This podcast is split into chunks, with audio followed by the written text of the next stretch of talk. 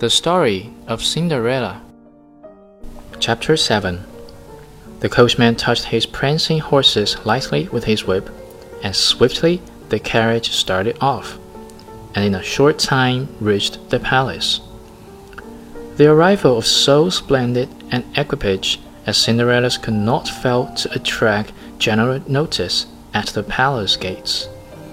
And as it drove up to the marble portico, the servants, in great numbers, came out to see it. The king's son, to whom it was announced that the unknown princess had arrived, hastened to receive her. He helped her out of the carriage and led her to the ballroom. Immediately, as she entered, the dancing ceased, and the violins stopped playing. So much was everyone struck with the arrival of an unknown princess, and the only sound heard was that of admiration. The prince was immediately taken by Cinderella's charm, and the more he talked with her and recognized her kindness and good nature, the more enraptured he became.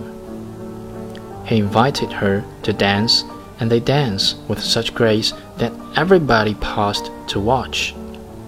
When supper was served, the prince could partake of nothing.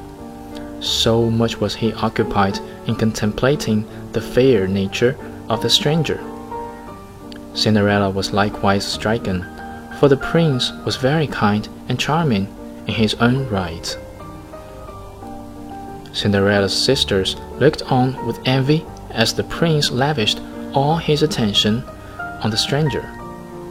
They did not recognize Cinderella, as they could not envisage her as anything but a shabby servant.